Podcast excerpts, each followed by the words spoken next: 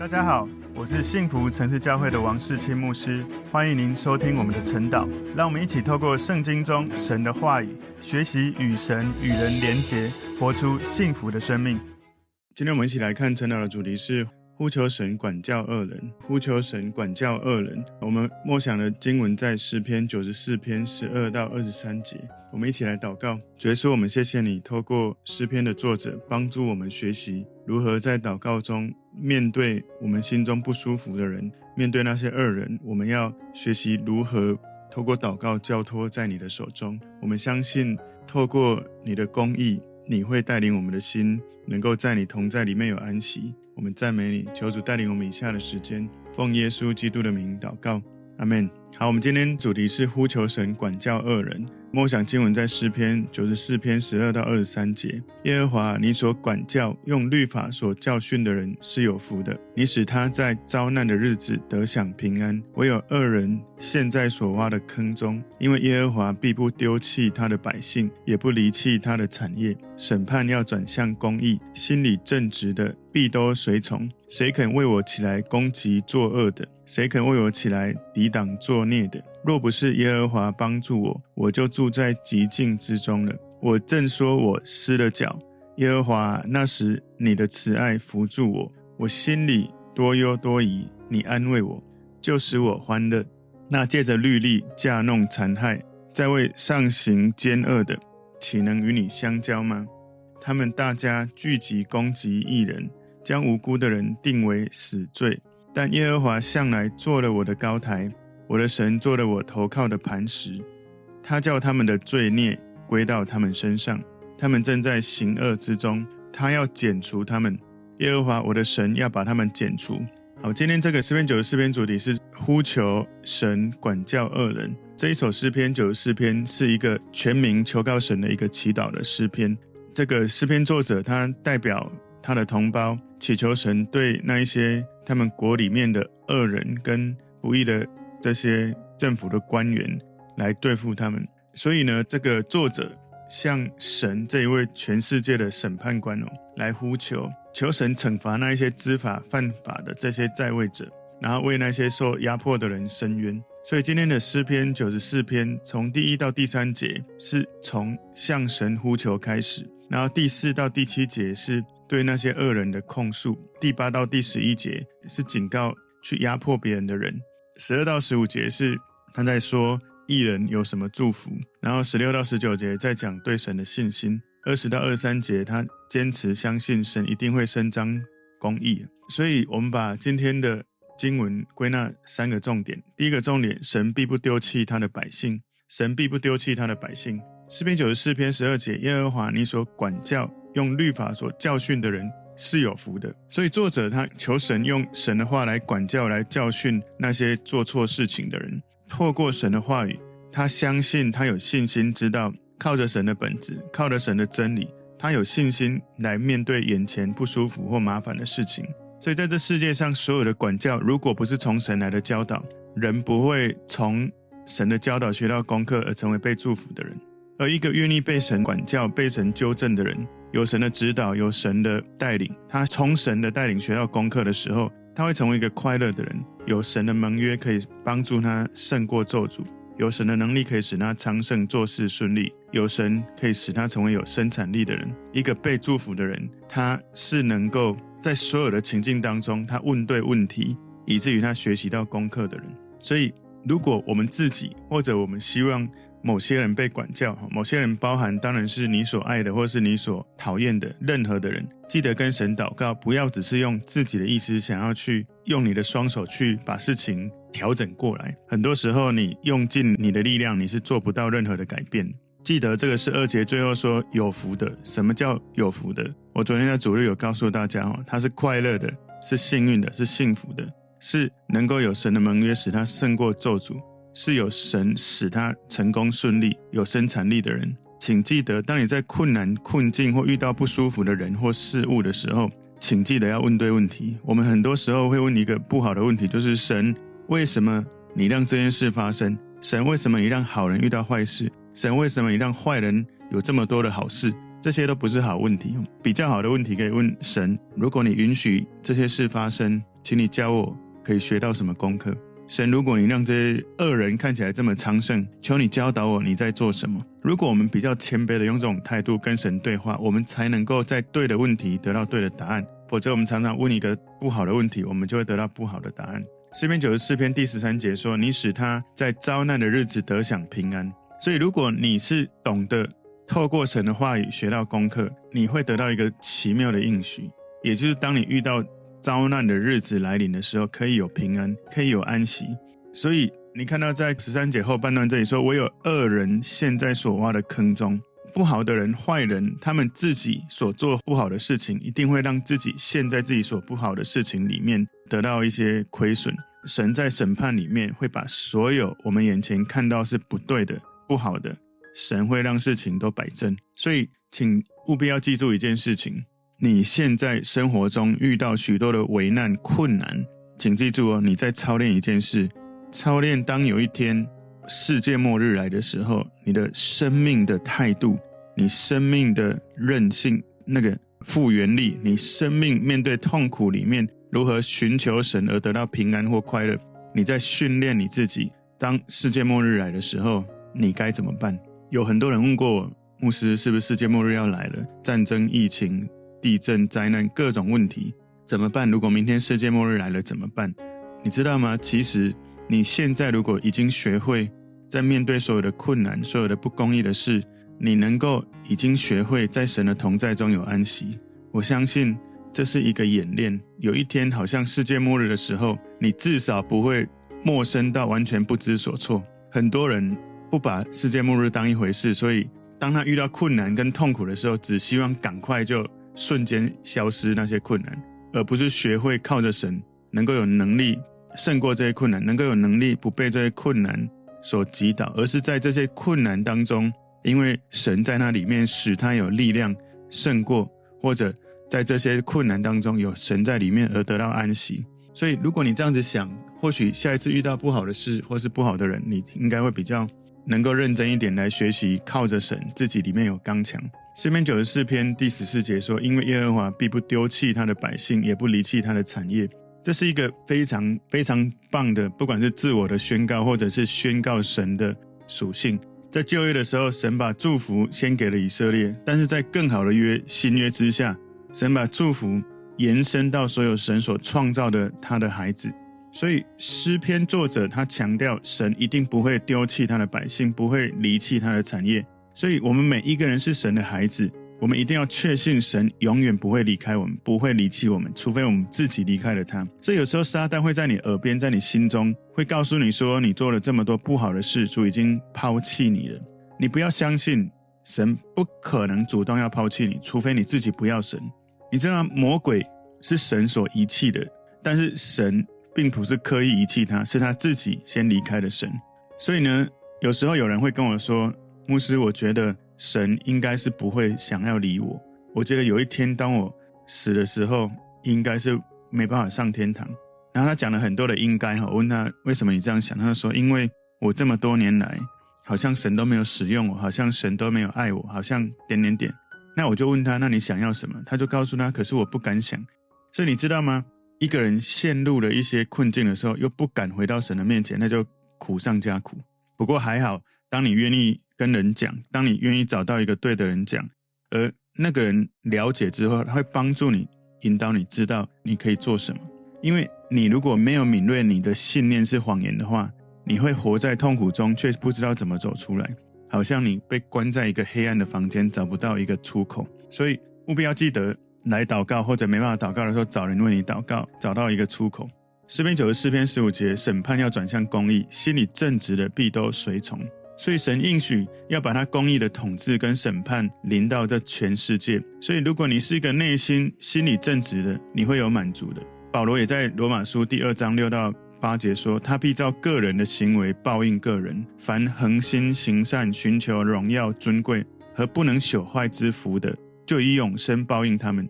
唯有结党不顺从真理，反顺从不义的，就以愤怒恼恨报应他们。所以一切不对的，神都会把他带回到正轨。每个人都一定会得到他应该得到的。即使不是现在，也会在审判那一天会临到。这今天的主题，呼求神管教恶人。第一个重点，神必不丢弃他的百姓；第二个重点，神会帮助他的百姓。神会帮助他的百姓。诗篇九十四篇十六节：谁肯为我起来攻击作恶的？谁肯为我站起抵挡作孽的？所以这一首诗篇前面的部分表达，他对神最终的公义会有审判，他确信神的审判会满足。所以诗篇作者他知道他所盼望的时刻还没有来到，不过他了解，他也表达了自己与那一些作恶的作孽的人在互动的时候。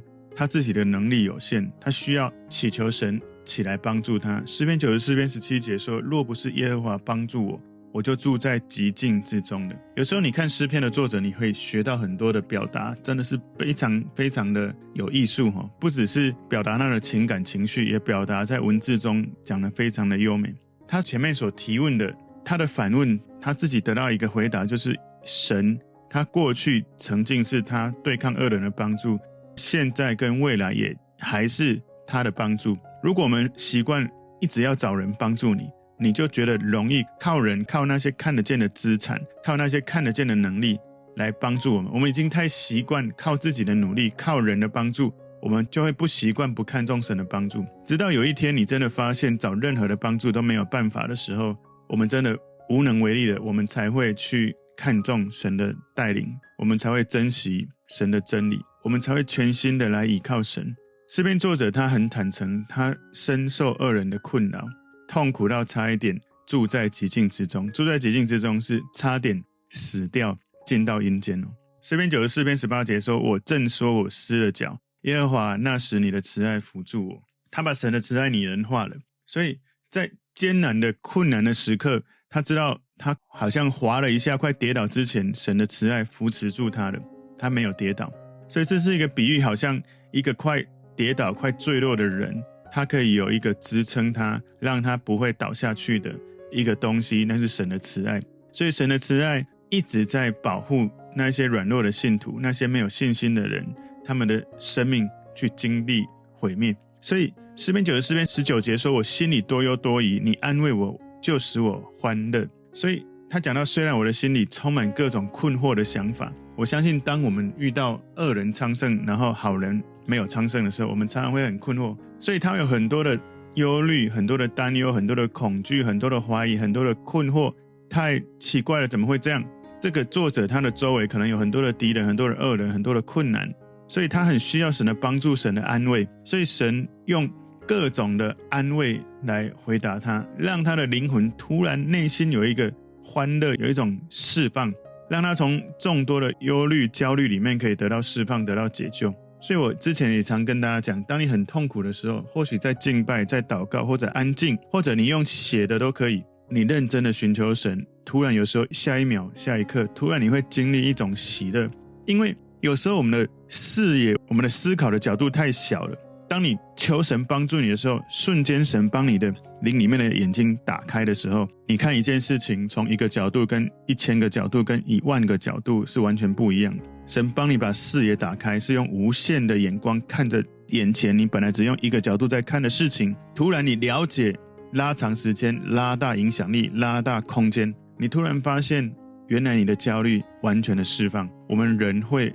痛苦常常是因为无知，是因为没有看见，是因为不了解。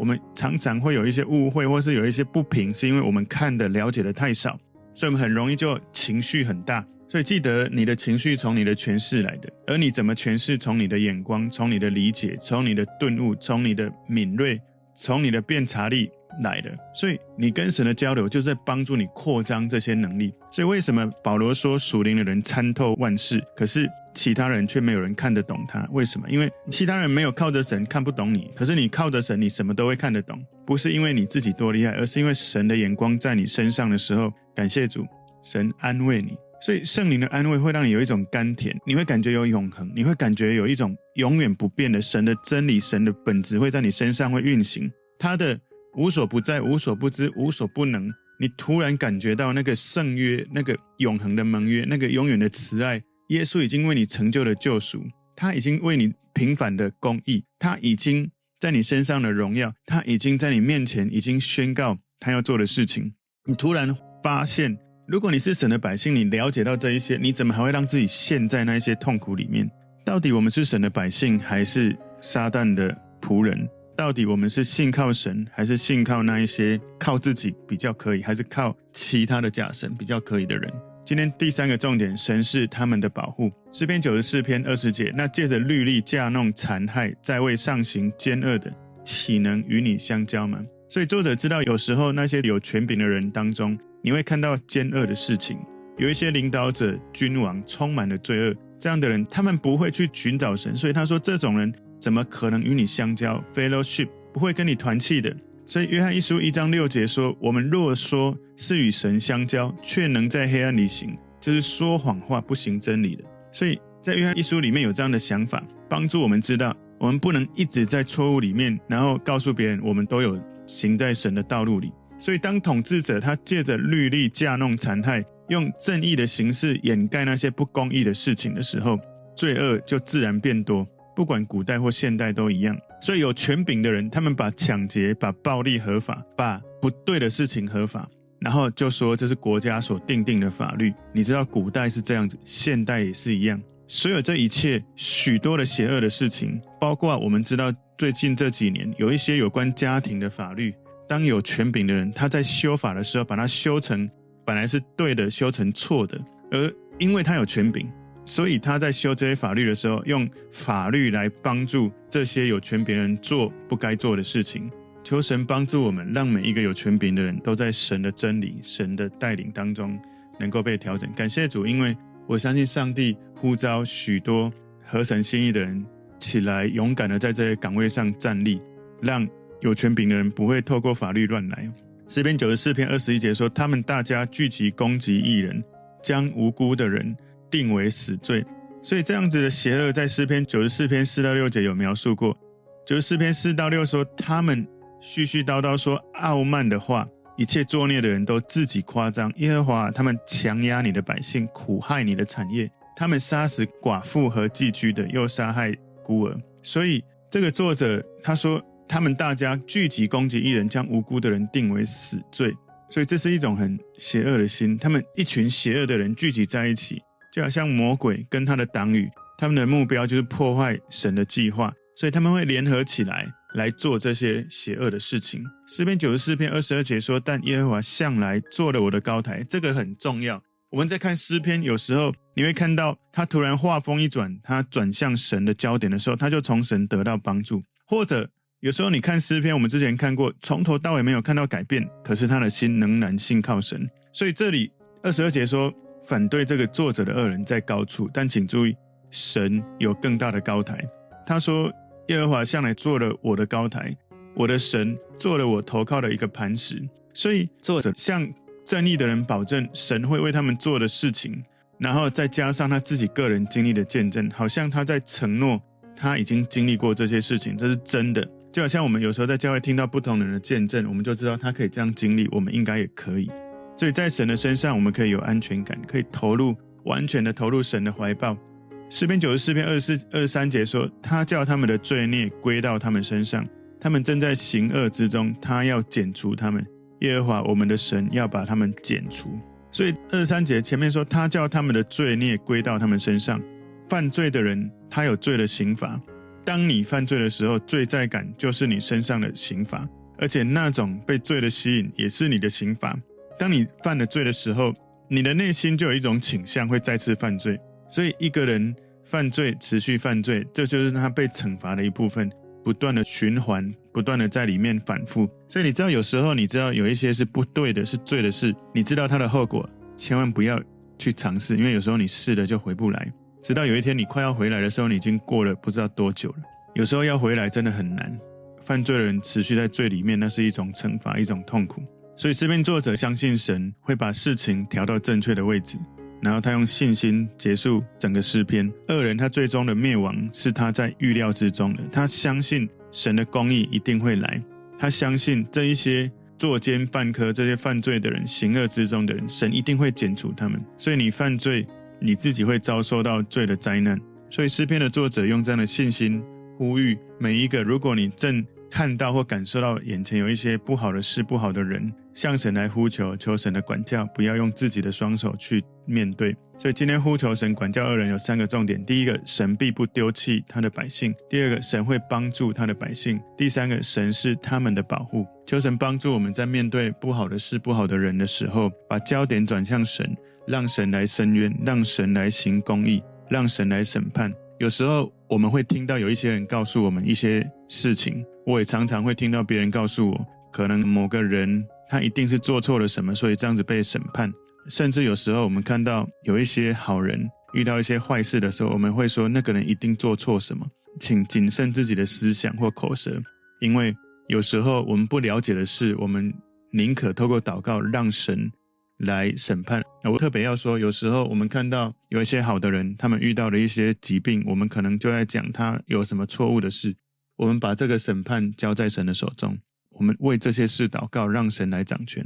我们一起来祷告，主，我们谢谢你透过今天这个诗篇的内容，帮助我们学习。我们呼求神管教恶人。当有一些异人他们看不到你的公义的时候，求神让他们的眼睛被你打开。当有一些恶人他们不懂得改变的时候，求神你管教他们。当我们不了解这个人是异人还是恶人的时候，我们透过祷告交在神的手中。让神的判断比我们判断更加的完全，所以我们谢谢你，求主教导我们用纯正的心持续在你面前，奉耶稣基督的名祷告，阿门。